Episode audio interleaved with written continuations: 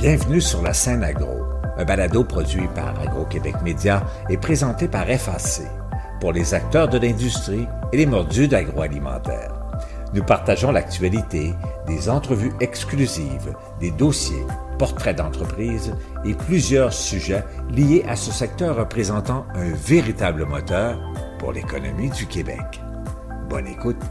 Ici Lionel Levac. Après deux ans en formule virtuelle, le Salon de l'agriculture de Saint-Hyacinthe accueillait de nouveau les visiteurs dans ses différents pavillons. Plus de 12 600 personnes ont d'ailleurs visité le site. GoExpo et la Société d'agriculture de Saint-Hyacinthe, organisateurs du salon, ont amorcé avec cette 37e édition une transition visant à donner encore plus d'impact et de notoriété au salon. Celui-ci restera toujours une vitrine d'affaires.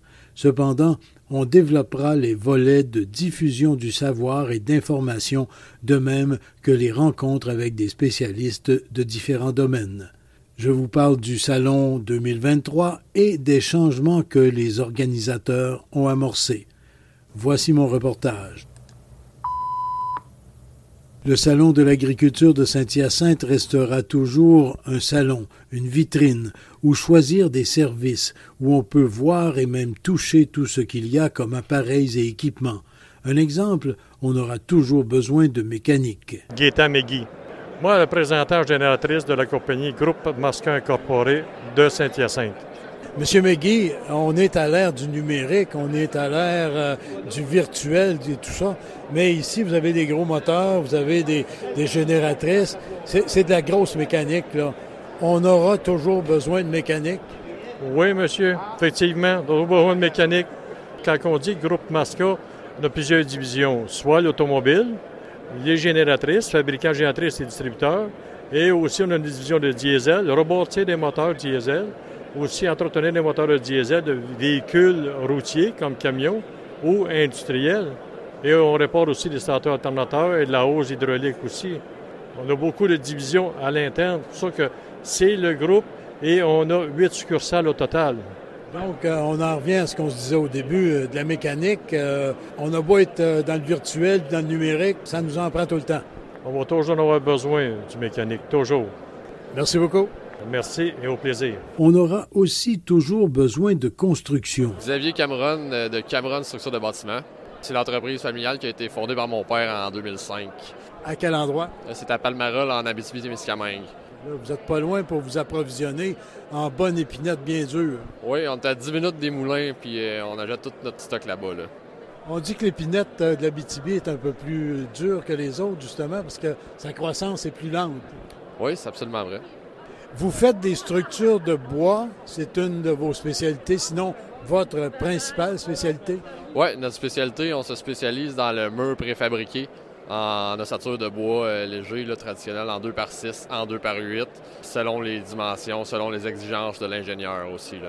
On offre des structures totalement isolées à 100% ou pas isolées selon les besoins de nos clients. On aime ça travailler avec nos clients, on aime ça avoir un produit euh, de qualité avec un ajustement parfait adaptable à tous les types de bâtiments de ferme éventuellement. Tous les types de bâtiments de ferme, les entrepôts, les agrandissements, limite, n'importe quoi, même euh, un plus petit garage, un plus gros garage, n'importe quoi. Et euh, je présume, si vous êtes ici à Saint-Hyacinthe, c'est parce que vous livrez partout au Québec. Oui, oui, on livre à la grandeur du Québec, surtout les, projets agricoles comme ça. C'est des projets intéressants pour nous, c'est dans notre cible, c'est des beaux projets, donc on aime ça travailler comme ça, ce genre de projet-là. Merci beaucoup. Merci à toi. Dans le cadre du salon, depuis des années, il y a des conférences, par exemple celle du Bulletin des agriculteurs. Emmanuelle Arès, coordonnatrice au Bulletin des agriculteurs. C'est une tradition des conférences du bulletin. Au Salon de l'agriculture, il y a toujours des présentations du bulletin. Cette année, au Salon de l'agriculture, vous abordez quoi dans les présentations?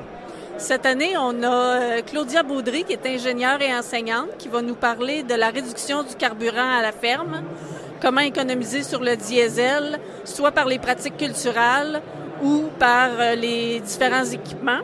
Ensuite, elle va nous présenter ce que les tractoristes nous réservent pour l'avenir. On va avoir aussi Jean-Marc Monpetit, un agronome quand même très connu du domaine euh, céréalier, qui va nous exposer cinq mythes sur la production du maïs grain. Donc des mythes qui ont la vie dure, mais qu'il faut euh, déboulonner pour euh, faire des bons choix. Et finalement, on a Jean-Philippe Boucher qui va nous parler du marché des grains et les perspectives 2023. Dans le contexte économique, des institutions financières, des jardins FAC ou RBC en ont profité pour faire le point. Un exemple, Fabienne Côté, vice-présidente agriculture et agroalimentaire pour le Québec chez RBC. L'augmentation de la population, nous sommes 7,7 milliards d'humains sur la Terre. D'ici 2050, on va être 9,7 milliards. C'est une augmentation de 26% faut nourrir tout ce beau monde-là. L'accroissement de la population, effectivement, va nous affecter tous. Ensuite, les facteurs géopolitiques. Tout le monde est au courant de la guerre en Ukraine. Ça va atteindre même un an bientôt, l'anniversaire. Ça a perturbé les chaînes de distribution. Ça a fait exploser le prix des intrants, donc aussi euh, pour l'exportation de certaines céréales. Donc, ça affecte beaucoup le milieu agricole. Et le dernier facteur, ce sont les changements climatiques. Il y a beaucoup des facteurs euh, météorologiques extrêmes, donc vous en avez aussi subi.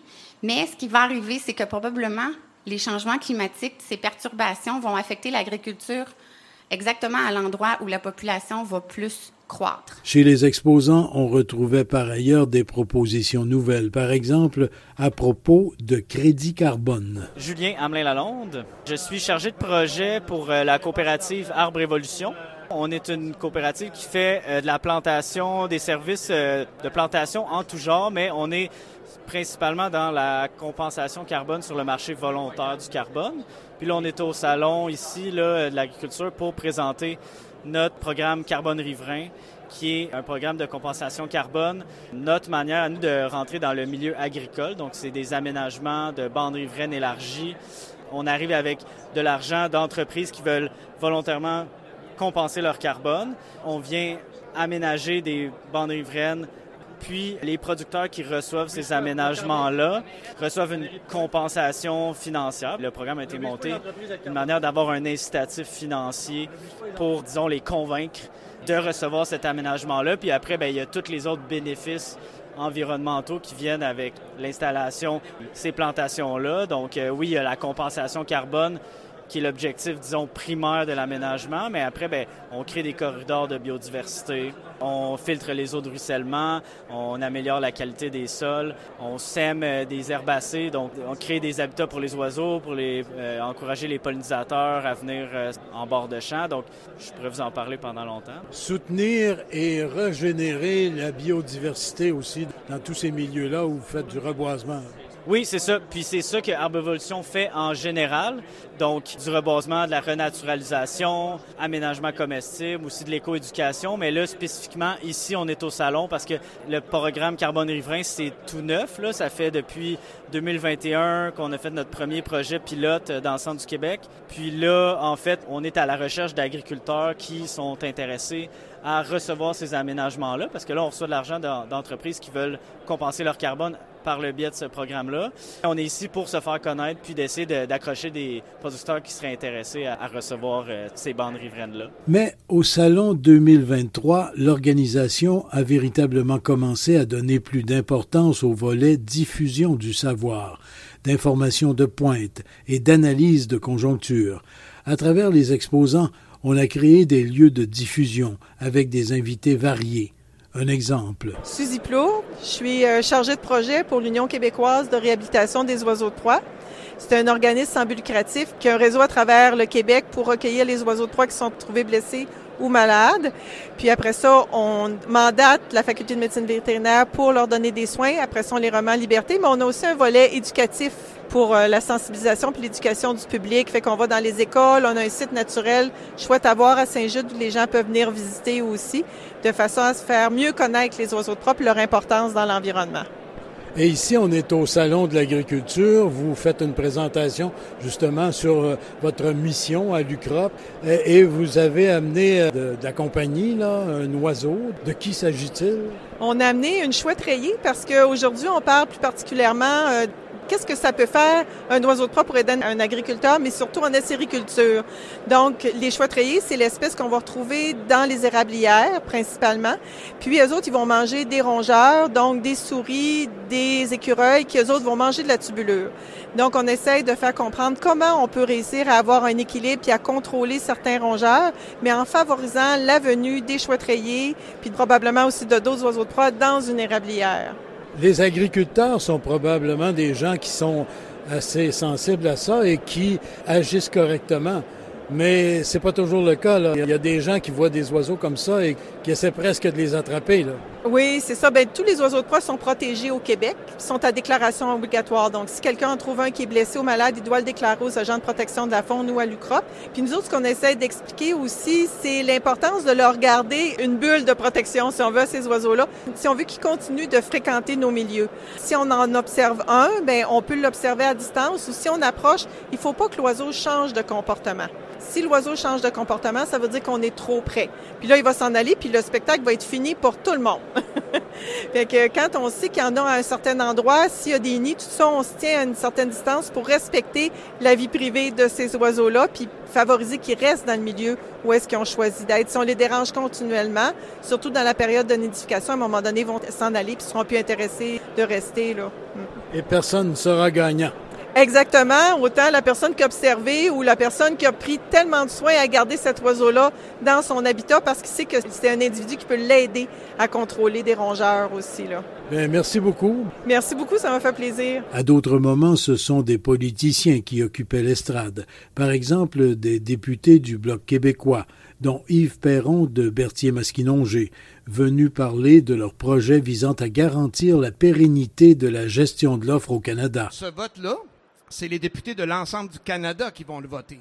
Bien sûr, c'est majoritairement au Québec, puis en, en tout cas dans l'Est, les, secteurs sous gestion de l'offre, mais ça touche l'ensemble. Donc, c'est un, projet de loi qui est pan-canadien. Fait qu'on, oublions pas ça, et la pression, elle doit être mise partout. Maintenant, il faut enlever le côté partisan. On n'est pas en train de demander aux gens de voter pour le québécois. On est en train de demander aux gens voter pour ce projet de loi-là. À l'élection d'après, vous ferez vos choix. Puis la gestion de l'offre, il faut comprendre c'est quoi. La gestion de l'offre, c'est un système qui est en équilibre. À la Chambre des communes, au mois d'avant, j'ai donné l'exemple d'un tabouret. un tabouret qui repose sur trois piliers. On contrôle la production, donc la quantité produite, pour nous permettre de contrôler le prix. Mais pour être capable de faire ça, il faut contrôler qu'est-ce qui rentre de l'extérieur. Et là, dans les dernières négociations commerciales, le gouvernement canadien s'est amusé à couper des bouts de la troisième patte. Puis là, notre banc, il est plus au niveau. Il tient encore, mais il est sur le camp faut arrêter de couper un bout de pâte. Et cette diffusion d'informations prendra de l'ampleur dans les prochaines éditions du Salon. Je me suis entretenu avec le principal organisateur. David Messier, directeur général de la Société d'agriculture de Saint-Hyacinthe. Monsieur Messier, on est au Salon de l'agriculture. On en est rendu à quelle édition? Là? 37e édition cette année en 2023. Une année de retour après euh, deux ans d'absence en raison de la pandémie. On était resté en vie avec euh, une édition euh, virtuelle, mais on est plus que content de revoir euh, nos gens présentiels cette année pour notre 37e édition. On a beau vanter tous les mérites du virtuel, du numérique et tout ça, il n'y a rien comme la présence pour voir, discuter, échanger. Tout à fait d'accord. On va dire que c'était une solution de rechange pour rester présent dans le milieu, mais il n'y a rien qui va battre justement le côté présentiel. Donc, les agriculteurs et agricultrices ont des projets. Les entrepreneurs et entrepreneurs justement agricoles ont aussi des solutions à ces projets-là, des outils, de la technologie à offrir euh, aux visiteurs. Alors, c'est le rôle du salon de créer ce mariage-là de vraiment bon être pertinent autant pour le visiteur que pour justement aussi euh, les entreprises agricoles. Alors, il euh, n'y a rien de mieux que le présentiel. En plus, ça donne que c'est le premier événement de l'année. Donc, c'est le premier rendez-vous agricole en tant que tel. Donc, euh, c'est l'occasion de se souhaiter la bonne année. On a souvent des idées de nouveaux projets, tout ça aussi. Bien, le salon, c'est un peu une plateforme pour les démarrer. Une plateforme qui est perçue depuis plusieurs années comme étant un lieu d'exposition un lieu de présentation d'équipements, de matériel, de services, euh, etc., de financement et tout ça. Mais vous souhaitez aller davantage au-delà de ça. Tout à fait. Évidemment, on est en mode évolution dans notre organisation, que ce soit pour euh, bon Expo Champ, le Suprême laitier, l'exposition agricole. Le Salon de l'agriculture en fait pas exception. Donc, cette année, on a misé sur davantage de contenu, davantage de partage de connaissances. On souhaite que les visiteurs en profitent pour non seulement venir rencontrer les entrepreneurs agricoles qui sont là avec leur, leur entreprise, mais également aussi en ressortir avec des connaissances nouvelles, les sensibiliser euh, à des enjeux. Donc, le volet euh, conférence, panel de discussion, c'est une nouveauté qu'on amène dans l'édition euh, de 2023 et pour éventuellement justement y faire de plus en plus de place. Évidemment, on va jamais négliger la salle d'exposition, mais c'est vraiment en complément qu'on veut euh, justement générer des nouveaux contenus. Puis euh, peut-être pour les années futures aussi, ça peut être une opportunité de faire vivre l'événement un peu plus longtemps dans le temps, pas seulement sur trois jours. Donc euh, peut-être capter ces contenus-là et les rediffuser par la suite ou s'en servir à d'autres fins pour vraiment rester présent dans l'esprit de nos visiteurs tout au long de l'année. Alors c'est des éléments qu'on explore avec cette édition aussi et qu'on souhaite répéter pour les années futures. Donc, non seulement une vitrine qui sera toujours là, mais également un rôle de diffusion de connaissances, euh, de prospective, euh, d'innovation, etc.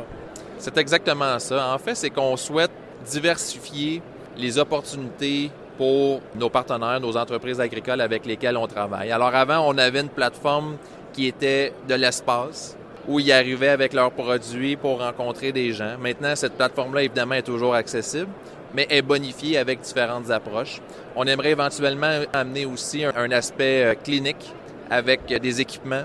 Après ça aussi, bon, évidemment, le contenu conférence, le contenu panel, le contenu échange, le contenu partage. Donc, c'est vraiment une nouvelle approche qu'on a auprès de ces entreprises-là. Alors, pour eux, c'est non seulement une opportunité de, oui, de montrer leurs produits, mais d'approcher justement les visiteurs de façon différente, puis de les atteindre d'une nouvelle façon. Alors, c'est vraiment dans ce mode-là que notre équipe travaille. Fait qu'on a quelques explorations pour 2023. On va prendre le temps de bien évaluer justement les commentaires, la rétroaction qu'on va recevoir autant des visiteurs que des exposants. Puis on va continuer à la suite de ces informations-là, de ces données-là qu'on va collecter. Ben en fait, on va s'en servir pour les futures éditions. Mais justement, les futures éditions, une chose qui est certaine, au-delà de ce qui pourrait être décidé comme euh, contenu, contenant, présentation, etc., le Salon de l'agriculture est là pour rester. Le salon est là pour rester et c'est justement nos prédécesseurs, ils l'ont fait évoluer au fil des années et c'est ce qu'on veut faire aussi. On veut que notre événement demeure pertinent, qu'il demeure une référence, autant pour les visiteurs que pour les entreprises, qu'il soit aussi une source pour intéresser peut-être d'autres entreprises ou d'autres gens qui ne sont pas encore présentement à notre événement. Alors oui, c'est là pour rester. On veut vraiment travailler dans cette direction-là. Puis un avantage qu'on a, c'est qu'on est ouvert à la discussion, on, échange régulièrement avec nos exposants pour justement où qu'on peut l'amener le salon, on le fait avec eux. C'est pas nécessairement à nous qui l'imposent, c'est vraiment dans une discussion. Alors je vois ça vraiment de bon augure pour les prochaines années. Ici Lionel Levac. De plus en plus, on ira donc au Salon de l'agriculture de Saint-Hyacinthe, non seulement pour voir ou pour effectuer quelques transactions, mais bien pour entendre, pour apprendre, pour obtenir des informations diverses susceptibles d'aider ou même d'orienter dans des choix à faire. Au revoir. Vous avez aimé ce contenu? Suivez la scène agro pour rester à l'affût de l'actualité agroalimentaire. Merci et à bientôt.